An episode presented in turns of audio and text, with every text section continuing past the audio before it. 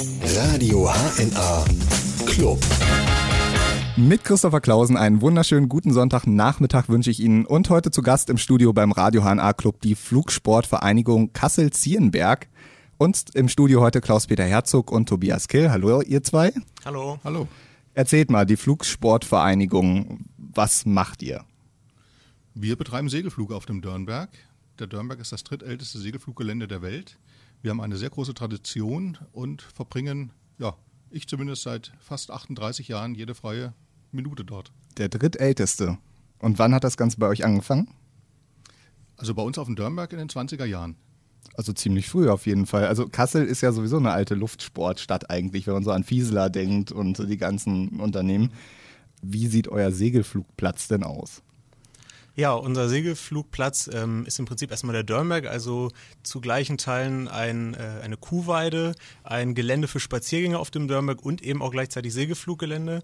Ähm, das heißt, wir haben insgesamt vier Start- und Landebahnen, äh, die alle teilweise auch sehr krumm und schief sind, sodass mittlerweile sogar äh, die Aussage entstanden ist, wer auf dem Dörnberg fliegen kann, der kann überall fliegen. Und ja, auf diesen vier krumpeligen Bahnen äh, betreiben wir unseren Segelflugsport. Und ihr habt, äh, du hast eben gesagt, ihr teilt euch das mit Kühen und Fußgängern. Gibt es da manchmal Kollisionen? Also äh, wir legen natürlich größten Wert auf Sicherheit. Das heißt, äh, wir haben, während wir unseren Flugbetrieb äh, durchführen, haben wir an mehreren Stellen auf dem Gelände ja unsere Mitglieder positioniert, die darauf achten, äh, dass das Gelände frei ist, dass dort niemand gefährdet wird, sodass es seit vielen, vielen, vielen Jahren dort zu keinem Problem gekommen ist und wir also sehr sicher dort zusammen mit Kühen und mit Menschen fliegen können. Wie oft in der Woche müssen sich denn Fußgänger und Kühe in Sicherheit bringen? Äh, also in Sicherheit bringen muss sich in der Regel niemand, da sorgen wir schon rechtzeitig für. Unser, ja, unsere Flugzeiten sind in der Regel samstags und sonntags, also wir versuchen am Wochenende zu fliegen und die Feiertage mit mit in unseren Flugbetrieb zu integrieren. Also Sonntagsspaziergänger auf dem Dörnberg aufgepasst. Wenn ein Mann in, tragen, tragt ihr dann Warnwesten oder? Äh, Warnwesten tragen wir nicht, aber äh, unser Gelände ist ähm, ja ist gut gut abgesperrt. Es gibt Hinweisschilder an allen Eingangstoren und wie gesagt, wir haben immer die Augen offen, dass da nichts passieren kann. Das ist schon mal beruhigend. Also werde ich mich auch mal auf den Dörnberg trauen können und kriege kein Segelflugzeug gegen den Kopf. Ähm, wie viele Flugzeuge habt ihr denn in dem Verein? Ja, wir in unserem Verein haben fünf Flugzeuge. Dazu gehören zwei Doppelsitzer und drei Einsitzer, sodass wir eigentlich äh, in alle Richtungen gut gewappnet sind und jedem Mitglied da nach Wünschen eben das Fliegen anbieten können. Ich habe mal in äh, eurem Online-Archiv auf eurer Homepage ein bisschen gestöbert. Irgendwo ist mir der Name Henschel äh, über den Weg gelaufen bei einem Flugzeugtyp. Henschel baut doch keine Flugzeuge mehr. Ist das ein historisches Flugzeug, was ihr bei euch habt? Oder? Nein, ähm, Henschel, das ist ein zweiter Verein, ein zweiter Segelflugverein, der auf dem Dörnberg fliegt. Und äh, daher kommt der Name Henschel. Das ist die Luftsportvereinigung Henschel Flugzeugwerke. Und äh, diese, dieser Verein hat auch drei Flugzeuge auf dem Dörnberg stationiert. Wie viele Segelflugvereine gibt es eigentlich in Kassel bzw. im Landkreis? Äh, in Kassel fällt mir jetzt spontan nur Krifte ein. Im Landkreis sind es einige mehr. Zum Beispiel noch in Hofgeismar, der Dingel, auch ein sehr aktiver Segelflugverein. Der Dörnberg dürfte der größte sein. Und äh, im Umland Hessisch-Lichtenau wird Segelflug betrieben. Eigentlich sind, haben wir eine recht große Segelflugdichte in Nordhessen. Woher kommt das? Ganz schwer zu sagen. Wahrscheinlich, weil wir mehr Platz haben. Oder ja, in Frankfurt ist, ja, ist es ja wahrscheinlich schwieriger, im Rhein-Main-Gebiet zu fliegen. Genau, es gibt ja wenig Luftraumrestriktionen. Insofern ist das schon sehr begünstigt für einen Segelflug. Der Dörnberg insbesondere durch seine Hanglage, was früher in der Anfangszeit des Segelfluges sehr wichtig war, weil die Segelflugzeuge mit Gummiseil vom ähm, Hang runter gestartet wurden. Und da war es natürlich ganz wichtig, dass man Hänge zur Verfügung hatte. Das hat der Dörnberg und insofern erklärt sich auch das hohe Alter des Dörnbergs als Segelfluggelände. Also ist Nordhessen eigentlich prädestiniert dafür, weil wir ja genug Hügel haben. Wie startet man denn heutzutage? Wir starten heutzutage äh, auf dem Dörnberg an der Winde. Das ist unsere Regelstartart. An manchen Wochenenden, aber meist nur einmal im Jahr, äh, betreiben wir auch Flugzeugschleppstart. Das heißt, wir starten dann hinter einem einmotorigen Motorflugzeug. Radio HNA. Wir hören dich. Die Flugsportvereinigung Kassel-Zierenberg ist heute im Radio HNA Club zu Besuch. Und wir müssen uns noch ein bisschen über euren Verein unterhalten. Wie viele Leute habt ihr denn im Verein? Ja, äh, bei uns im Verein haben wir im Moment etwa 300 Mitglieder. Von diesen 300 Mitgliedern betreiben ungefähr 120 äh, Segelflug, das heißt, sie sind dem Segelflug angeordnet äh, oder zugeordnet. Davon sind etwa 80 wirklich aktiv bei uns im Verein im Segelflug und die anderen etwa 170 bis 180 Mitglieder sind Modellflieger, auch größtenteils dann aktiv in unserem Modellfluggelände im Langenfeld. Also ihr habt zwei Gelände unter letztendlich ein, äh, einer Flagge. Genau, richtig. Unser Verein äh, mit seinen beiden Sparten hat zwei Gelände gepachtet. Das eine ist eben das Segelfluggelände auf dem Dörnberg und für den Modellflug äh, eine Fläche im Langenfeld in Kassel-Niederzwern. Was macht ihr persönlich überhaupt? Seid ihr beides Segelflieger oder Modellflieger? Ja, wir sind beides Segelflieger reine Segelflieger? Nein, nicht ganz. Also ich mache zusätzlich auch noch Modellflug, auch noch teilweise auf dem Dörnberg. Also man muss dazu sagen, äh, Modellflug im Segelflugbereich ist auch noch auf dem Dörnberg möglich, teilweise auch sogar parallel. Und ja, also bei mir ist zwar der Segelflug Schwerpunkt, aber ich bin auch etwas im Modellflug aktiv. Modellsegelflug. Das musst du mir mal erklären. Wie, also wo, wo gibt es da die Unterschiede in dem Modellflug? Ja, also Modellflug, ähm, was sich so der normale Mensch vorstellt, sind sowas wie ja eben Motorflugzeuge, die ferngesteuert werden oder Modellhubschrauber. Bei uns im Verein gibt es auf dem Dörnberg auch noch eine, einige Mitglieder, die Modell eben im Segelflug machen. Das heißt, die besteigen dann zum Beispiel in Hohendörnberg, gehen also an die höchste Stelle und dort gibt es äh, eine schöne Hangkante. Hangkante bedeutet, dass dort bei der entsprechenden Windrichtung und Stärke der Wind eben nach oben abgelenkt wird und in diesem Aufwind kann man dann mit Modellsegelflugzeugen ohne Motor fliegen und das ist eben auch äh, eine sehr interessante Sache. Die sind dann aber auch ferngesteuert? Die sind auch ferngesteuert, genau. Das heißt, man hat die vollkommen unter Kontrolle, kann auch äh, in sehr großen Distanzen fliegen und muss dann eben versuchen, wieder bei sich in der Nähe zu landen. Wie startet man denn mit diesen Segelmodellflugzeugen dann? Ja, auch wenn das spektakulär klingt, die werden einfach äh, vom Hang weggeworfen. Das heißt, äh, man wirft das Modell mehr oder weniger in den Abgrund, aber man weiß eben aus der Erfahrung, dass dort dann Aufwinde herrschen und man das Modell wieder über Augenhöhe bekommt. Ist da schon mal richtig was schiefgegangen? Also hast du es mal erlebt, dass jemand das Modellflugzeug dann total geschrottet ist? Ähm, also sicherlich gibt es dabei äh, auch größere Schäden. Das ist dann entweder ein Pilotenfehler oder es äh, ist ein technisches Problem am Flugzeug. Ähm, was es auch schon gab, wenn dann dieser erhoffte Aufwind gar nicht da ist, da muss man dann auch teilweise mal 200, 300 Meter unter Augenhöhe landen. Das ist natürlich spannend, wenn man nur den Schatten noch als Anhaltspunkt hat. Aber in der Regel sind unsere Piloten da so erfahren, dass sie also genau wissen, wann sie ihr Flugzeug dann wegwerfen und wann nicht. Da gehört ja eine Menge Erfahrung dann auch dazu.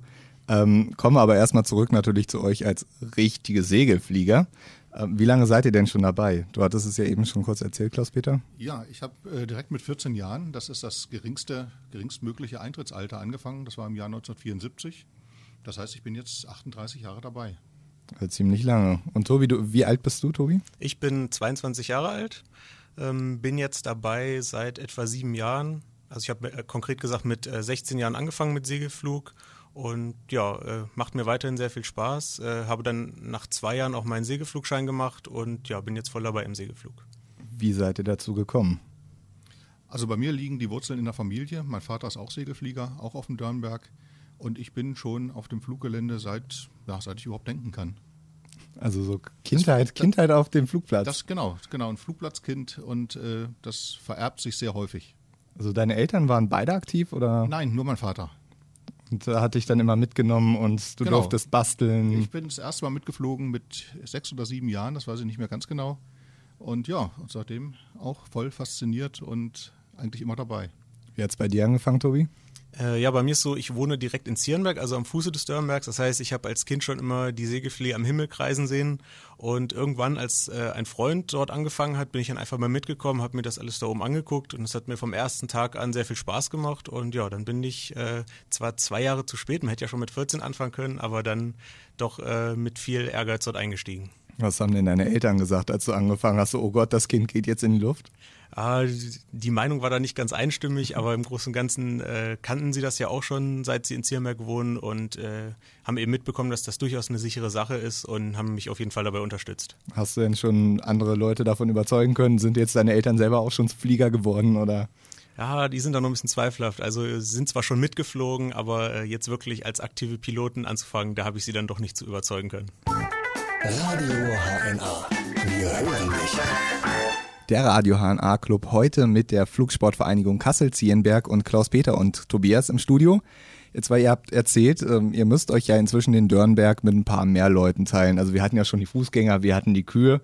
Du hast eben noch erzählt, auch ähm, der Naturschutzbund ist da inzwischen ähm, tätig. Wie sieht das da aus? Wie sieht der Alltag auf dem Dörnberg dann aus? Ja, der Alltag auf dem Dörnberg ist mittlerweile geprägt von sehr vielen Interessen und wir versuchen natürlich, diese Interessen alle unter einen Hut zu bringen, auch wenn wir als Segelflieger immer noch in Erinnerung haben, dass wir früher eigentlich die einzigen Platzherren dort waren.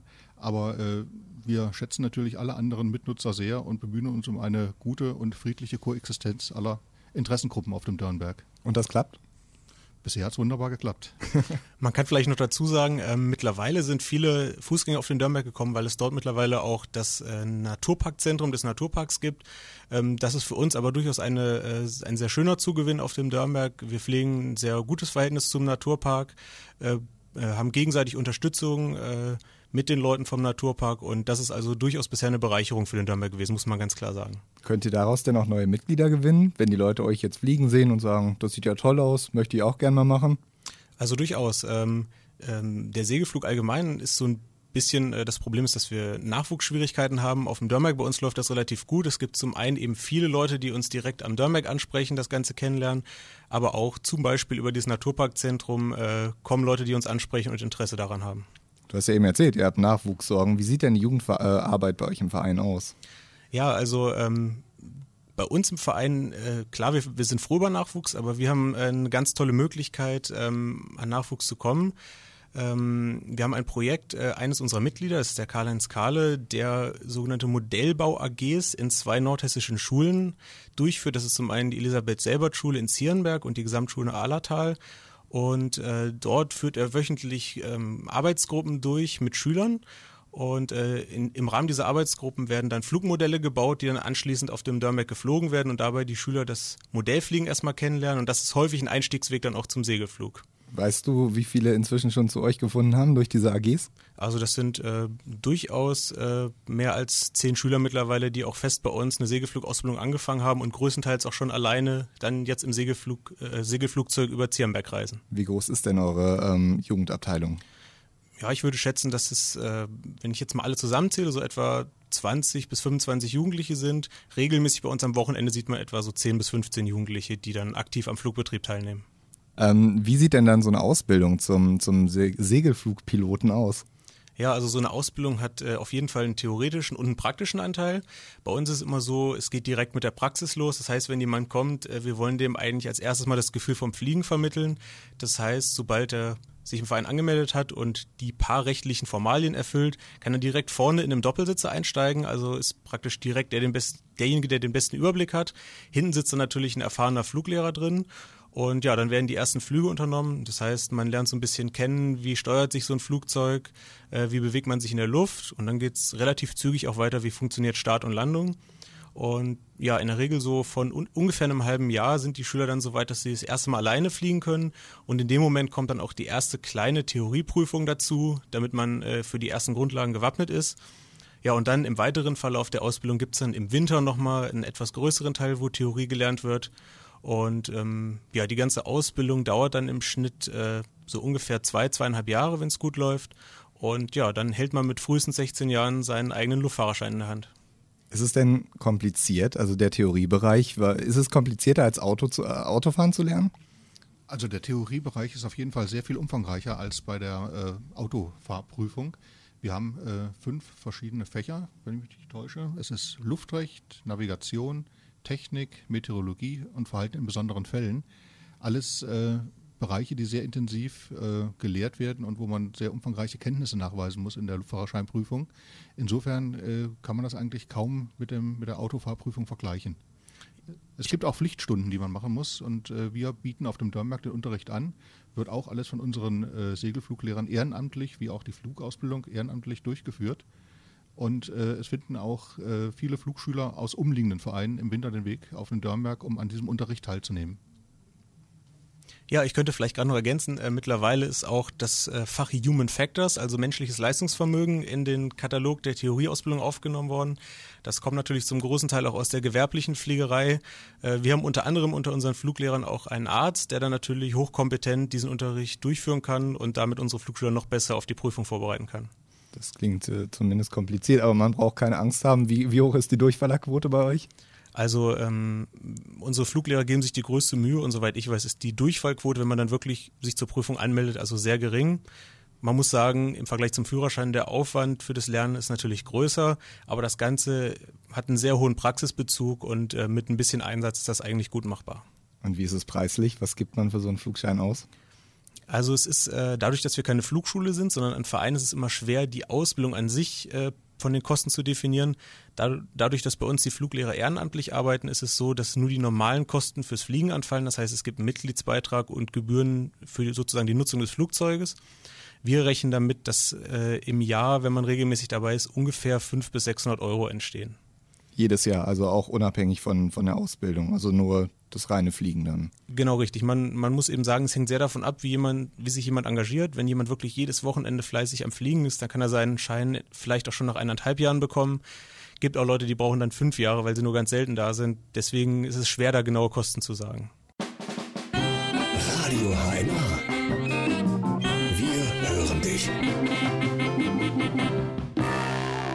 Der Radio HNA Club am Sonntagmittag heute mit der Flugsportvereinigung Kassel-Zierenberg, die auf dem Dörnberg sitzt und im Langenfeld. Man muss ja unterscheiden, ihr macht ja einmal den normalen Segelflug und den Modellflug. Was, was ist das für ein Schlag, der sich in, in ein Segelflugzeug setzt? Also das ist, sind durchaus ganz verschiedene Menschen, also aus den verschiedensten Gruppen der Gesellschaft, aus den verschiedensten Altersgruppen. Ähm, also das geht von, von äh, ganz jungen Leuten, die gerade noch in der Schule sind und sich äh, ja in der Ausbildung zum Segelflugzeugführer befinden. Zum anderen haben wir aber auch äh, sehr alte Mitglieder, die schon seit vielen, vielen Jahren dabei ist, das Ganze schon ja genauso lange kennen, wie der Verein alt ist, mittlerweile über 60 Jahre. Und äh, ja, alle zusammen haben sie eben große Freude daran, ohne Motor über Nordhessen fliegen zu können. Wie lange kann man eigentlich Segel fliegen? Ja, alterstechnisch äh, gibt es da gar keine offizielle Begrenzung. Ähm, es ist allerdings so, dass man, wenn man fliegen möchte, regelmäßig eine ärztliche Untersuchung machen muss. Da gibt es spezielle Fliegerärzte und ähm, der Abstand, in dem man zum Arzt muss, der verändert sich, je nachdem, äh, in welcher Altersklasse man ist. Also zunächst geht es mit fünf Jahren los, ganz spät muss man auch jährlich hin. Und dieser Fliegerarzt entscheidet jedes Jahr aufs Neue, ob man noch ein Segelflugzeug verantwortlich führen darf oder nicht. Und das kann bis ins hohe Alter gehen. Da gibt es dann so einen kleinen Unterschied zu den Autofahrern, wo ja immer die große Debatte ist, so äh, sollen ärztliche Kontrollen für alte Leute eingeführt werden. Beim Fliegen ist es wahrscheinlich noch ein Tucken wichtiger. Hm, das hängt immer so ein bisschen davon ab. In dem Moment, wo jemand wirklich allein in so einem Flugzeug sitzt, ganz klar, wenn er da ähm, gesundheitliche Probleme bekommen würde, dann kann man nicht mal eben an Seitenstreifen fahren und parken, Warnblinkanlage einschalten. Beim Segelflug ist es so, ich muss das Flugzeug sicher bis zur Landung bringen. Das ist eben die natürlich höhere Anforderung an den Piloten, dass er da medizinisch fit ist.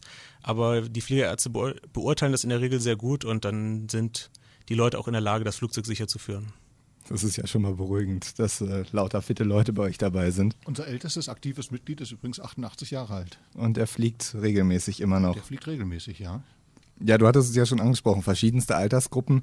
Gibt es aber irgendeinen Charakterzug, der alle so, so, wo man sagt, das ist so ein typischer Segelflieger? Oh, das ist schwierig. Fällt dir was ein, Klaus-Peter? Äh, ich würde mal so sagen, eigentlich ziemlich unkompliziert, naturverbunden und äh, so ein bisschen hemdsärmelig vielleicht. Inwiefern? Komm mal auf den Dörnberg und guck dir die Leute an. das ist eine Einladung. Wie ist es denn überhaupt? Äh, kann man bei euch mal mitfliegen? Ja, also mitfliegen ähm, kann man. Wir versuchen, versuchen das immer einzurichten. Man muss ganz klar sagen, es ist immer so ein bisschen schwierig, weil es natürlich im Rahmen unseres Vereinsbetriebs läuft. Wir freuen uns immer, wenn die Leute möglichst so am frühen Vormittag mal bei uns vorbeikommen, ihr Interesse signalisieren und dann versuchen wir in der Regel äh, das einzurichten, dass man mal mitfliegen kann. Und wenn ich jetzt irgendwie meine Großtante zum Beispiel mal glücklich machen möchte, die unbedingt mal mitfliegen möchte, kann ich dann bei euch vorbeikommen, Bescheid sagen, hier, meine Großtante möchte mal fliegen, die hätte das gern zum Geburtstag als Geschenk und äh Genau, also solche Sonderwünsche äh, unterstützen wir natürlich. Es gibt die Möglichkeit bei uns einfach so einen Gutschein mal für so einen Flug zu kaufen und dann äh, damit dann bei uns an den Start zu kommen, dann richten wir auch so einen Flug ein, wenn er dann zum Beispiel als Geschenk gedacht ist. Wie lange dauert es? Wie lange kostet es? Ja, also die Dauer ist natürlich, man muss sagen, Segelflug nicht immer ganz klar vorhersehbar. Es gibt Tage, wo wir keine Aufwinde haben. Dann ist so ein Flug manchmal schon nach vier, fünf Minuten vorbei. Das ist in der Regel absehbar und dann können wir auch sagen, heute ist wirklich nicht der empfehlenswerte Tag. Ähm, und wir versuchen aber, wenn das Wetter gut ist, so auf 15 bis 20 Minuten zu kommen und das kostet im Moment 25 Euro. Ist also durchaus äh, kostengünstig und das kann man sich ja mal leisten, ne? Ja, ich denke auch. Also im Vergleich, gerade wenn man an einen Motorflug zum Beispiel denkt, der um ein Vielfaches teurer ist, dann ist das eine einigermaßen kostengünstige Geschichte, mal so einen Segelflug zu machen. Radio HNA Club. Der Radio HNA Club am Sonntagnachmittag mit Christopher Klausen und der Flugsportvereinigung Kassel-Zienberg. Wir haben uns vorhin schon drüber unterhalten, dass man ja auch bei euch Flüge machen kann, dass die dann so 20 Minuten dauern. Aber ihr habt mir eben, äh, während die Musik lief, schon mal gesteckt, dass man ja auch längere Strecken fliegen kann. Also Segelfliegen ist nicht unbedingt nur 20 Minuten im Kreis fliegen und dann landet man wieder. Es gibt auch Langstreckenflüge. Genau, also ähm, es gibt mit einem Segelflug, also der eigentliche Gedanke des Segelfliegens ist auch, dass man Streckenflüge macht. Das heißt, natürlich, man sitzt in so einem Flugzeug durchaus mal auch den ganzen Tag. Das heißt, man startet morgens, wenn die Thermik beginnt. Thermik sind die Aufwinde, mit der wir in der Luft bleiben. Und ähm, es gibt mit, mit, mittlerweile gute Wettervorhersagen, mit denen wir absehen können, wo die Thermik äh, besonders gut ist in Deutschland. Und dann werden morgens, äh, überlegt man sich Routen, sind in der Regel Dreiecke, und die fliegt man dann im Laufe des Tages ab. Das heißt, man äh, steigt mit der Thermik nach oben, gleitet dann diese Strecke ab. Das ist eben das Leistungsvermögen der Flugzeuge. Und ja, allein in diesem Jahr sind damit schon Strecken bis zu 780 Kilometer vom Dörmeck geflogen worden. Das ist also, wenn man dann mit dem Segelflugzeug an der tschechischen Grenze ist, das ist schon ein atemberaubendes Gefühl, muss man ganz klar sagen. Und wenn man jetzt wirklich mal negativ davon ausgeht, die Thermik macht dann nicht mehr mit und man sitzt dann irgendwo und muss letztendlich dann landen, weil es einfach nicht mehr geht, wie kommt man da nach Hause? Ja, also da gibt es verschiedene Möglichkeiten. Das eine ist äh, so das Klassische, was man im Segelflug kennt, dass wir wirklich keine Thermik mehr haben, keinen Flugplatz in der Nähe. Ja, dann müssen wir auf Feldern landen. Äh, das ist Segelfliegen grundsätzlich erlaubt. Das heißt, wenn wir keine Thermik mehr haben, wir können es ja nicht ändern, landen wir auf Feldern, müssen natürlich aus der Luft gut, äh, gut beurteilen können, äh, wie sieht das Feld aus, ist es geeignet, ja, und wenn wir da landen, dann hilft leider nur der Anruf nach Hause und dann muss jemand mit dem Anhänger losfahren. Also man kann diese Flugzeuge in Anhänger einpacken. Mittlerweile ist es häufig so, dass Flugzeuge entweder ein kleines Hilfstriebwerk hinten drin haben, das man ausklappen kann, mit dem man dann wieder sicher nach Hause kommt, oder eben man landet auf einem Flugplatz und lässt sich dort von einem Motorflugzeug dann wieder nach Hause ziehen. Das sind so die drei Arten, die es gibt, wenn die Thermik ausgeht. Ist es euch schon mal passiert, dass ihr irgendwann in der Pampa festsaßt und erstmal nach Hause telefonieren musstet, dass ihr abgeholt werdet? Das ist eigentlich jedem Segelflieger schon mal passiert, der über Land fliegt, also Streckensegelflug betreibt. Und das ist eigentlich auch ein ganz normaler Betriebsfall. Okay, da muss man dann also wirklich mit rechnen und das weiß man und das auch vollkommen drauf eingestellt. Auf jeden Fall, man muss immer Zeit einplanen für so etwas und da kann schon mal passieren, dass man die ganze Nacht dann unterwegs ist. In der Regel sind es aber auch die äh, spannenden Erlebnisse im Segelfliegen, wenn man dann wirklich mal in so einem kleinen Dorf landet, die Leute vollkommen perplex sind, dass gerade neben, neben ihnen ein Flugzeug abgestürzt ist. Da muss man ihnen erstmal in Ruhe erklären, dass das gerade ganz normal war.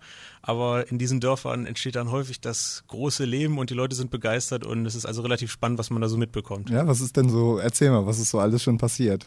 Ach, schon die verrücktesten Sachen. Also es gibt schon Piloten, die sind gelandet, sind in den tiefst, äh, tiefst nassen Feldern gelandet, dann kamen die Bauern und haben geholfen, dann kam das halbe Dorf, hat beim Schieben geholfen. Äh, es gab schon Dinge, äh, dass jemand kein Handy dabei hatte, musste Riesenmärsche zurücklegen, um überhaupt jemand informieren zu können, dass er gelandet ist. Und natürlich der das äh, Aufregendste, was passieren kann, ist, dass irgendjemand den Notruf wählt und sagt, hier ist ein Flugzeug abgestürzt, da sind schon große Aufgebote, Rettungskräfte gekommen. Das versucht man natürlich so gut es geht immer zu vermeiden, indem man sofort jemanden informiert und sagt, es ist alles in Ordnung und äh, das ist ganz normal, da muss niemand kommen. Was war denn euer spannendstes Erlebnis? Ist da schon mal irgendwo richtig was schiefgegangen? Also bei mir zum Glück noch nicht. Bei dir, Tobi? Nee, also bis jetzt bin ich immer sicher geflogen, bin sicher gelandet, auch wenn es mal nicht auf einem Flugplatz war. Gott sei Dank bis jetzt alles gut gegangen. Aber vorher wird der Handy, äh, der Handy-Akku aufgeladen und man ist auf alles gewappnet. Genau, also ein geladener Handy-Akku ist bei großen Überlandflügen auf jeden Fall sehr zu empfehlen, um sich große Wanderungen dann im Nachhinein zu ersparen. Da machen es die modernen Smartphones ja doch etwas schwierig, oder? Weil die ja nicht mehr so lange halten.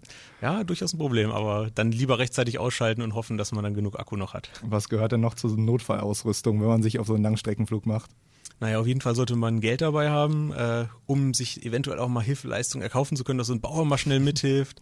Ähm, gerne äh, sind auch die Mitglieder, die einen dann wieder abholen mit dem Anhänger, sehr durstig und wollen dann ordentlich verpflegt werden auf der Rückfahrt zum Flugplatz. Deswegen ist Geld immer ganz wichtig. Ja, ein gutes Buch zu lesen, wenn man dann auf denjenigen wartet, der äh, mit dem Anhänger kommt, ist auch nicht schlecht. Ansonsten ähm, braucht man eigentlich nichts weiter dabei zu haben. Es, du hast ja vorhin angesprochen, es gibt große Unterschiede zwischen den Flugzeugen. Erklär mir mal, was, was für Segelflugzeuge gibt es denn überhaupt? Ja, also Segelflugzeuge gibt es ja schon ganz lange. Man muss sagen, dass Segelflug eigentlich der Beginn des Fliegens überhaupt ist. Bevor es das erste Motorflugzeug gab, hat jemand versucht zu gleiten. Und Gleiten ist eigentlich auch das, was im Segelflug relevant ist. Das heißt, ähm, man steigt eben mit Aufwinden auf und will dann ja Strecke zurücklegen. Das heißt, äh, so ein Segelflugzeug bemisst sich danach, wie gut es gleitet und das wird in Form einer sogenannten Gleitzahl angegeben, die einfach sagt, aus einer gewissen Höhe komme ich eine bestimmte Strecke weit und je größer diese Strecke ist, desto besser ist das Flugzeug. Das heißt, so ein ganz modernes Flugzeug kommt dann eben aus einem Kilometer Höhe 60 Kilometer weit. Das ist dann so die Top-Leistung, die es im Moment gibt. Klaus-Peter, was habt ihr denn bei euch so rumstehen an Maschinen? Also wir haben als Verein eigentlich einen sehr, sehr guten Flugzeugpark. Da wundern sich viele Vereine oder Vereinsmitglieder anderer Vereine, mit denen man spricht. Die sagen, Mensch, das könnt ihr euch leisten, das ist ja unglaublich. Das findet man sonst oft nur im Privatbereich. Wir haben, äh, um ein paar Typen zu nennen, einen Duo-Diskus. Das ist ein äh, sehr moderner, sehr leistungsfähiger Doppelsitzer. Unser Duo-Diskus hat sogar ein kleines Hilfstriebwerk, wie Tobias eben schon erklärt hat. Man kann damit, wenn man in sogenannte Absaufnot ist. Das heißt also, wenn man kurz davor ist, außen landen zu müssen, kann man das Triebwerk ausfahren und kann dann zwar mit relativ geringem Steigen, aber man kann doch wieder Höhe gewinnen und äh, damit nach Hause fliegen. Das ist so eins unserer Top-Flugzeuge im Doppelsitzerbereich oder das Top-Flugzeug überhaupt bei uns im Verein im Doppelsitzerbereich. Äh, bei den Einsitzern haben wir ein ähnlich leistungsfähiges Flugzeug. Das hat leider kein Hilfstriebwerk. Also da müssten wir wirklich zu den Kühen, wie das so schön heißt, im Fall der Fälle. Darüber hinaus haben wir äh, zwei Einsitzer, die für ja, sowohl für den Schulbereich als auch für den Leistungsbereich, über Landflugbereich geeignet sind und noch einen Doppelsitzer, mit dem überwiegend Schulung und auch Gastflüge betrieben werden. Habt ihr einen Lieblingsflugzeugtypen, mit dem ihr am liebsten fliegt? Ja, der Tobias und ich, wir bevorzugen eigentlich immer den Duo-Diskus und die ASW 28, den auch sehr leistungsfähigen Einsitzer. Genau, das kommt einfach so ein bisschen daher, dass dass wir beide aktive Überlandflieger sind. Das heißt, wir, wenn wir denn fliegen, versuchen wir Strecken zurückzulegen. Gibt natürlich auch äh, Piloten, die gerne äh, am Flugplatz direkt fliegen. Die bevorzugen dann gerne Flugzeuge, die, ich sag mal, äh, einfach zu fliegen sind, mit denen man praktisch äh, wenig sich mit der Steuerung des Flugzeugs beschäftigen muss und eher das Gefühl genießen kann. Gibt es äh, sehr einfache Flugzeuge. Ja, und die Flugschüler sind natürlich begeistert von unseren Schulungsdoppel- und Einsitzern. Radio HNA. Wir hören dich. Der Radio HNA Club am Sonntagnachmittag mit der Flugsportvereinigung Kassel-Zienberg. Wir haben uns ganz viel über Flugzeuge unterhalten. Wir haben uns darüber unterhalten, wie ihr zum Fliegen gekommen seid, wie euer Verein aussieht. Aber erzählt mal, was ist das Tolle am Segelfliegen eigentlich für euch? Das ist ganz, ganz schwierig zu sagen. Man muss sich das vorstellen wie so ein Virus der packt einen oder er packt einen nicht. Und wenn er einen gepackt hat, dann kann man sich kaum vorstellen, irgendwas anderes, Schöneres zu machen in seiner Freizeit. Aber wir kennen natürlich genauso viele Leute, die können dem überhaupt nichts abgewinnen und fragen uns immer, wieso verbringt er so viel Zeit da? Was ist denn das Tolle dabei? Und ja, wir können es eigentlich selbst kaum in Worte fassen, außer dass es ein ganz, ganz tolles Naturerlebnis ist und darüber hinaus im Verein betrieben auch ein ganz, ganz großes kameradschaftliches Erlebnis. Ja, äh, ich könnte noch ergänzen, mir persönlich macht am Fliegen einfach Spaß, äh, dass man ja sich im, ich sag mal, dreidimensionalen Raum, das heißt, äh, man hat die Luft für sich, man ist dort frei, die Lufträume gibt es zwar, aber sind gerade hier über Nordhessen relativ dünn gesät, das heißt, man hat vollkommene Freiheit in der Luft. Es gibt natürlich Verhaltensregeln, ganz klar, aber man kann sich frei bewegen. Im Segelflug ist man ohne Motor unterwegs, das heißt, es ist relativ ruhig und ja, das macht einfach riesig Spaß. Aber man muss es selber miterleben, um das wirklich nachvollziehen zu können. Könntet ihr euch vorstellen, auch mal Motorflug zu machen? Ähm, also ich persönlich kann mir das auf jeden Fall vorstellen. Äh, wenn man das schon mal mitgemacht hat, dann ist das Motorfliegen im Vergleich so ein bisschen, äh, ich überlege mir, wo ich hinfliege, fliege dahin, lande wieder. Ja, das ist, kommt einem als Segelflieger wie so ein Fortbewegungsmittel vor. Und im Segelflug, gerade wenn man Strecken fliegt, dann ja, ist so ein bisschen sportlicher Anreiz dahinter. Das heißt, äh, man kommt eben nicht sicher am Ziel an, sondern man muss sich mit der Thermik bemühen, äh, seinen Flug äh, erfolgreich abzuschließen. Da steckt also ein bisschen mehr vorher auch Überlegen wahrscheinlich dahinter. Ja, genau. Vor allem im Flug äh, einfach etwas mehr, äh, man muss sich mehr Gedanken machen, damit das Ganze auch glatt über die Bühne geht. Was ist denn der größte Moment? Also beim, wenn man jetzt in so einem großen Passagierflugzeug sitzt, ist ja meist dieser Moment des Abhebens, wo viele Leute ja äh, die Hochgefühle haben, wo man dann plötzlich einfach merkt, man ist so ein bisschen schwerelos und äh, fliegt nach oben. Ist das beim Segelfliegen genauso? Also es gibt eigentlich ähm, zwei schöne Sachen. Das eine ist, äh, wenn man gestartet ist, dann ist es in der Regel erstmal so, dass das Flugzeug fällt. Und dann ist so die erste Aufgabe, jetzt brauche ich einen Aufwind. Und wenn das erste Mal das sogenannte Variometer, das zeigt an, ob man steigt oder fällt, wenn das dann das erste Mal anzeigt, man steigt und man hat auch diesen Aufwind jetzt erwischt und es geht dann nach oben ohne Motor, ohne Krach, äh, dann ist das ein tolles Gefühl. Ja, und wenn man dann Streckenflüge macht, dann ist es wirklich das allerbeste Gefühl, wenn man auf dem Weg nach Hause ist zu seinem Heimatflugplatz und irgendwann weiß, jetzt passt es. Das heißt, mein Flugzeug, wenn ich jetzt nur noch gleite, bringt mich nach Hause und ich komme sicher dort an. Dann ist das eigentlich das beste Gefühl, was man haben kann. Gibt es dann auch manchmal so Schreckmomente, wo man dann plötzlich im Flugzeug sitzt und man halt sieht, dass man nicht so wirklich nach oben kommt und dass man dann so ein bisschen nervlich angespannt ist? Ja, auf jeden Fall. Also diese äh, Schreckmomente oder, Schreck oder Momente dürfte eigentlich jeder kennen, der äh, im Segelflugzeug auf der Strecke unterwegs ist. Man nimmt sich vor, äh, eine gewisse Höhe nicht zu unterschreiten, aber manchmal entwickeln sich die Dinge doch anders, als man denkt und man kommt viel, viel tiefer, als man das eigentlich wollte. Und äh, dann gibt es eigentlich nur noch zwei Optionen. Entweder man findet schnell wieder einen Aufwind, dann ist alles gut. Oder aber man muss wirklich eine Außenlandung machen und das will natürlich keiner, gerade wenn man weit weg ist. Und äh, da ist man dann schon sehr angespannt und muss dann hochkonzentriert zu Werke gehen, um sich aus dieser Situation wieder zu befreien. Nimmt man davon auch was in den Alltag mit, dass man dann ein bisschen stressresistenter im Alltag ist? Ach, das glaube ich schon, ja. Das denke ich schon, dass das so ist. Wie ist es bei euch beiden eigentlich? Fahrt ihr gerne Achterbahn? Ähm, ich fahre schon gerne Achterbahn, allerdings muss ich sagen, äh, da vertrage ich das Fliegen doch besser, als zu wild Achterbahn zu fahren. Wie ist es bei dir, Klaus-Peter? Äh, ja, ich bin nicht so unbedingt erpicht auf Achterbahn fahren oder irgendwelche Jahrmarktattraktionen. Es, äh, man kann es auch gar nicht vergleichen mit dem Fliegen. Es ist was ganz anderes. Wenn die Bodenhaftung verloren geht beim Fliegen, äh, ist es ein ganz anderes Gefühl. Man muss übrigens auch nicht schwindelfrei sein, um fliegen zu können. Äh, wenn der Kontakt zum Boden weg ist, dann ist auch der Schwindel weg.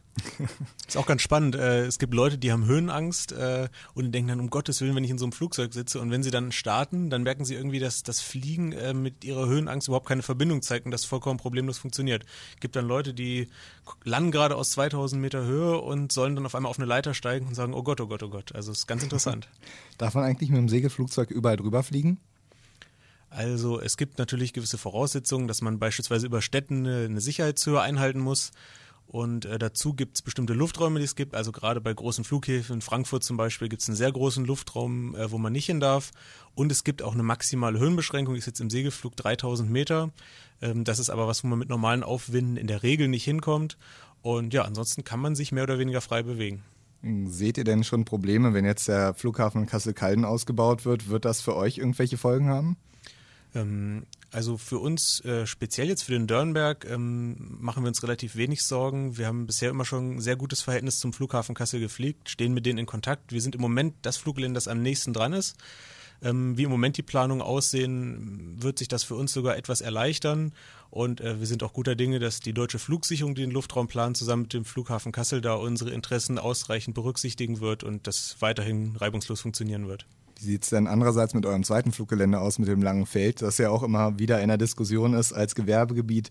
Seht ihr euch da in Gefahr oder seid ihr da vollkommen raus? Ja, also ähm, das lange Feld, muss man ganz klar sagen, ist äh, durch dieses Gewerbegebiet, was da entstehen soll, bedroht. Das heißt, wir müssen davon ausgehen, dass dieses Modellfluggelände innerhalb der nächsten Jahre irgendwann geschlossen wird.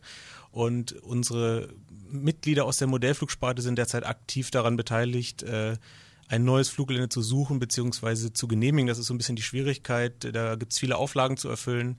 Aber wir hoffen rechtzeitig, bevor eben das lange Feld bebaut wird, da eine vernünftige Alternative zu haben. Ist da denn schon irgendwas spruchreif? Also dass das schon Gelände in äh, Planung ist, dass man dann befliegen möchte?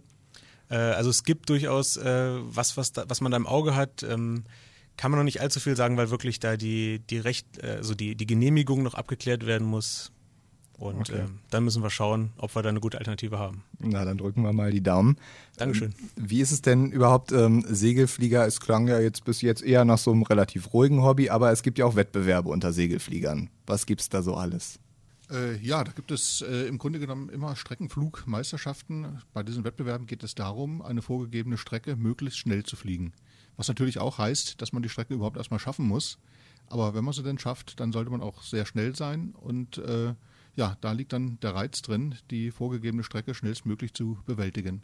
Das ist übrigens auch eine ziemlich große intellektuelle Herausforderung. Genau, was ist, was ist denn die Herausforderung dabei? Ich meine mal, ihr könnt es ja nicht steuern, ihr habt keinen Motor, der euch mit einer, äh, bisschen, mit einer gewissen Geschwindigkeit nach vorne bringt.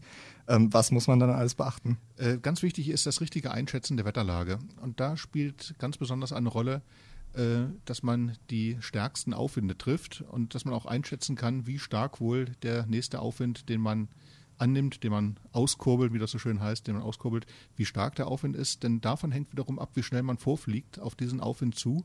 Und nur wenn das alles im Einklang steht, wird man es auch schaffen, eine große Durchschnittsgeschwindigkeit zu erzielen. Wenn man da nur etwas daneben liegt, dann wird man leider, leider am Ende des Tages feststellen, dass zig Kameraden es besser gemacht haben. Wie groß ist denn dann die Konkurrenz letztendlich? Also gibt es bei Segelfliegern dieses Konkurrenzdenken wie in anderen Vereinen, wo es darum geht, äh, ich will einen Wettbewerb gewinnen und bestimmte Vereine sind jetzt die deutschen Meister? Gibt Gibt es sowas, dass es wirklich Meisterschaften gibt und dass ein Verein dann Titel dann irgendwie mit sich trägt? Äh, es gibt auf jeden Fall Meisterschaften, deutsche Meisterschaften, Weltmeisterschaften, aber äh, die sind dann nicht vereinsbezogen, sondern pilotenbezogen. Okay, habt ihr bestimmte erfolgreiche Piloten bei euch im Verein? Äh, wir haben mittlerweile wieder einige Piloten, die gerne an Wettbewerben und Meisterschaften teilnehmen. Und äh, Tendenz eigentlich auch ganz gut, aber so ganz weit vorne stehen wir im Moment noch nicht. Radio HNA.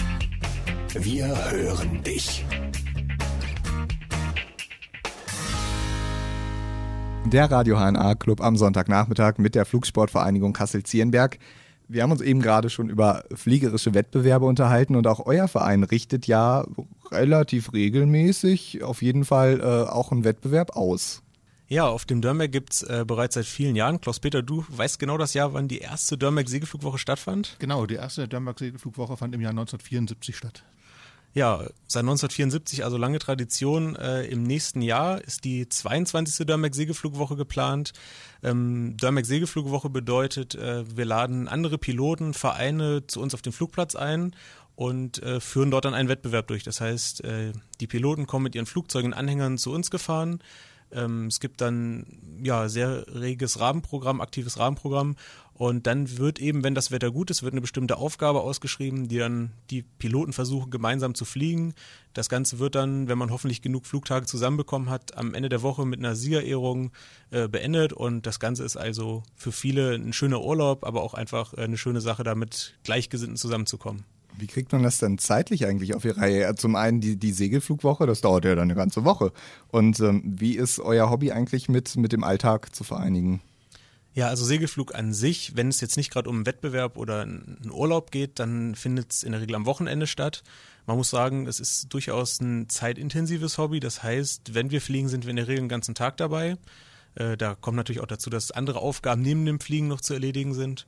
Ja, und wenn man dann wirklich so einen Wettbewerb fliegt, dann ist durchaus nötig, dass man mal eine Woche Urlaub nimmt. Das äh, gehört einfach dazu, weil es ist eben wetterabhängig. In so einer Woche gibt es Tage, wo es regnet, wo keine Thermik ist und deswegen muss einfach der Zeitraum groß genug ge gewählt werden.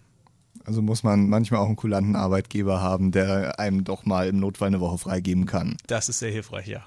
Ähm, aber du hast es eben gerade angesprochen, es gibt ja noch viele andere Dinge zu tun, außer dass man jetzt in der Luft ist. Also Vereinsleben besteht ja nicht nur bei euch daraus, dass man äh, im Flugzeug sitzt und durch die Gegend fliegt.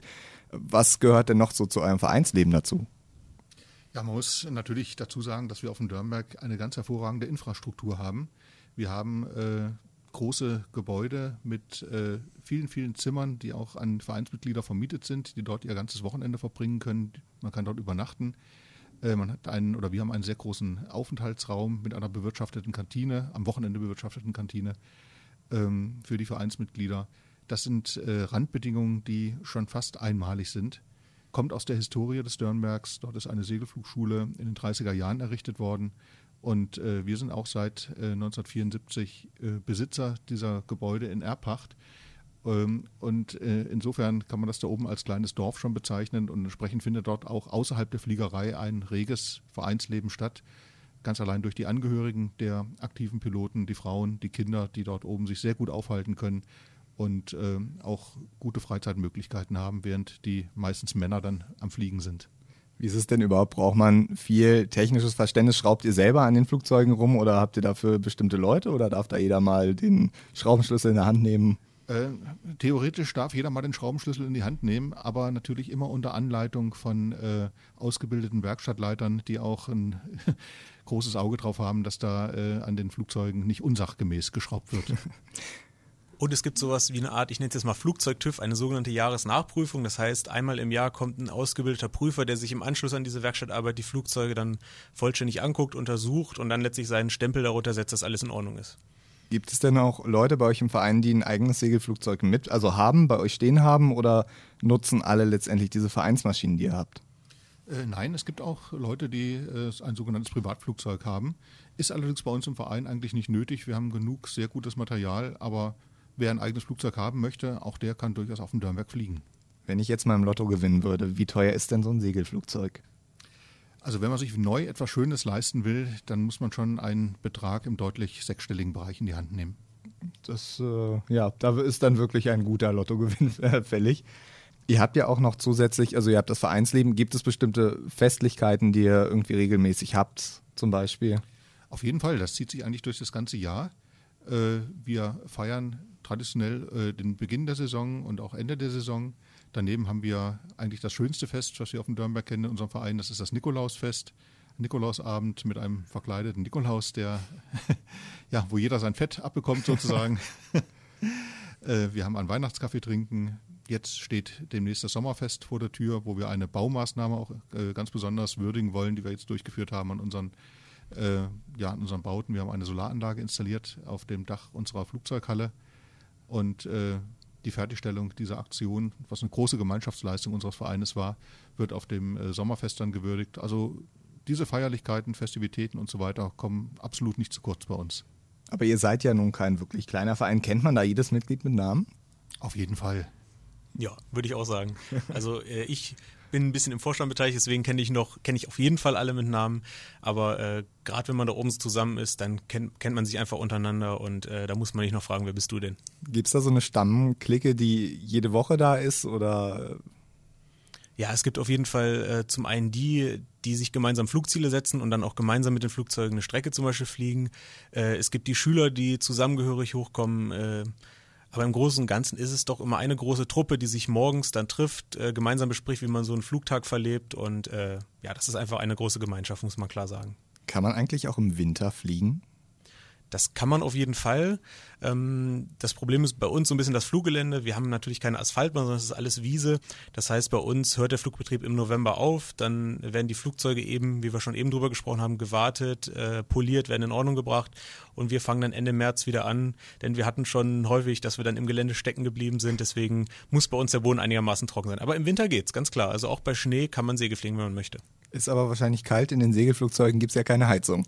Das ist sehr kalt und man muss vor allem davon ausgehen, pro 100 Meter Höhe wird es ungefähr ein Grad kühler. Das heißt, wenn man dann auf einmal 1000, 2000 Meter hoch ist, dann wird es schon wirklich, wirklich kalt. Also wirklich warme Schuhe, Thermohose und den ganzen Spaß. Habt ihr das schon mal gemacht? Wir haben das schon mal gemacht. Äh, jeder möchte das mal miterleben. Aber äh, nachdem die Füße dann einmal durchgefroren waren, ist das auch eigentlich genug des Erlebnisses. Einmal ist unsere Winde nicht angesprungen, weil der Diesel eingefroren war. Ja, das sind dann wahrscheinlich diese ganzen großen Probleme, die den Sommer doch ein bisschen attraktiver zum Segelfliegen machen. Ähm, aber ihr habt ja natürlich neben dem Vereinsleben auch noch äh, den ganzen Ausbildungsbereich und Lehrgänge, die ihr ja auch anbietet. Wie oft habt ihr Lehrgänge? Ja, also Lehrgänge bedeutet bei uns ähm, nicht unbedingt, dass nur ausgebildet wird, sondern das äh, sind einfach Flugveranstaltungen. Das heißt, wir fliegen dann in der Woche das ist bei uns in der Regel im Rahmen der hessischen Schulferien, das heißt Osterferien, Sommerferien, Herbstferien, gibt es dann bestimmte Wochen, wo geflogen wird. Also jetzt gerade? Jetzt gerade noch nicht. Wir machen das dann in den letzten drei Wochen. Also es geht äh, Mitte Juli los. Ja, und dann sind Fluglehrer da, dann sind viele da, die sich Urlaub genommen haben, sind natürlich Flugschüler da und dann wird eben jetzt gerade im Sommer drei Wochen wird dann eben jeden Tag geflogen. Also großes Programm. Seid ihr an jedem Tag dann auch dabei oder kriegt ihr das so, so mit den Arbeitszeiten hin? Nein, also jeden Tag, äh, das schafft man nicht. Und man hat ja neben dem Segelfliegen auch noch andere Dinge, um die man sich kümmern muss oder gerne kümmern will. Äh, aber man bemüht sich schon dann doch so ein paar Tage auf jeden Fall immer mitzunehmen von den äh, Lehrgängen. Und äh, klar, als Flugschüler sieht die Sache anders aus. Wenn man anfängt zu fliegen, dann ist man schon äh, die ganze Zeit dann dabei. Welchen Stellenwert hat denn eigentlich das Segelfliegen für euch inzwischen im Leben? Also bei mir immer noch einen recht großen, obwohl ich schon, wie gesagt, so viele Jahre dabei bin. Aber äh, es macht nach wie vor Spaß und äh, ich könnte mir das Leben ohne Segelfliegen eigentlich kaum vorstellen. Ja, das äh, kann ich nur unterstreichen. Mir macht es auch wahnsinnig viel Spaß. Äh, bin nach wie vor fast jedes Wochenende dabei und ähm, ja, das ist schon ein wichtiger Bestandteil im Leben geworden, ganz klar. Ein wichtiger Bestandteil im Leben. Tolle Überleitung ist auch immer die Musik. Kann man eigentlich Musik im Segelflugzeug hören? Nehmt ihr euch dann manchmal einen MP3-Player mit oder genießt man gerade dann die Stille? Also ähm, das kann man natürlich schon machen, wobei ganz klar oberste Priorität hat immer, dass man äh, den Funk mithört, dass man weiß, was ist um einen drumherum los. Äh, aber leise, denke ich, kann man das schon mal machen. Ja, äh, also ab und zu ist der MP3-Player auch mal in der Tasche mit bei. Ja, allerdings äh, bei erfahrenen Piloten, wenn man in gesicherten Lufträumen ist und wirklich nichts passieren kann. Radio HNA. Wir hören dich. Der Radio HNA Club am Sonntagnachmittag mit der Flugsportvereinigung Kassel-Zienberg. Und wir sind auch leider schon fast am Ende, aber natürlich müssen wir am Ende nochmal alles zusammenfassen, was wir gesagt haben, was jetzt wahnsinnig schwer fällt. Wer jetzt Gefallen daran gefunden hat und einfach mal ausprobieren möchte, wie es denn so ist, im Segelflugzeug zu sitzen, wer seiner Tante oder Großtante mal einen Flug spendieren möchte, wie kann man euch kontaktieren? Ja, also grundsätzlich äh, ganz klar, jeder kann erstmal jederzeit bei uns vorbeikommen. Das heißt, wenn wir fliegen, äh, man unsere Flugzeuge starten sieht, einfach vorbeikommen, jemanden ansprechen. In der Regel weiß da immer jemand Bescheid, wer der richtige Ansprechpartner ist. Und äh, daneben sind wir natürlich äh, über unsere Internetseite erreichbar. Das ist die Adresse fsv-kassel.de. Ähm, dort kann man uns per E-Mail erreichen, telefonisch erreichen. Eine Facebook-Seite haben wir mittlerweile auch, wo wir uns natürlich über Gefällt mir Klicks freuen. Auch die ähm, kann gerne besucht werden. Dort gibt es aktuelle Infos aus dem Verein. Ja, aber wie gesagt, jederzeit auf alle Möglichkeiten uns ansprechen. Wir unterstützen immer bei allen Fragen. Und wie kommt man zu euch, wenn man jetzt mit dem Auto fährt? Ja, also wie gesagt, der, das Fluggelände liegt direkt oben auf dem Dörnberg-Plateau. Das heißt, ähm, man kommt entweder von Zierenberg oder von Ersten auf den Dörnberg gefahren und kann dann eigentlich äh, einen der vielen Parkplätze dort oben nutzen oder den Schildern zum Naturparkzentrum folgen. Das ist im Prinzip die gleiche Beschilderung wie zu uns. Dort oben Parkplatz finden, gucken, wo die Flugzeuge starten und man ist auf dem richtigen Weg zu uns. Dann hat man ja auf jeden Fall eine Kontaktmöglichkeit. Wann startet ihr wieder durch? Äh, wir persönlich, äh, ich denke mal, wenn es gut läuft, starten dieses Wochenende wieder in die Luft. Ich hoffe, gleich nach dem Interview. Dann wünsche ich schon mal guten Flug. Ähm, wollt ihr noch irgendwen grüßen? Ähm, ja, ich, wenn ich schon mal im Radio bin, nutze mal die Chance und würde den Simon Pieper grüßen. Klaus-Peter, wie sieht es mit dir aus? Wen grüßt du? Ja, ich hatte ja vorhin schon einen Gruß an alle unsere Vereinsmitglieder entrichtet und äh, ja, eigentlich fällt mir sonst niemand ein. Alle, die mich kennen und alle Freunde des Segelflugsports. Radio HNA. Wir hören dich bei Facebook und unter radiohna.de.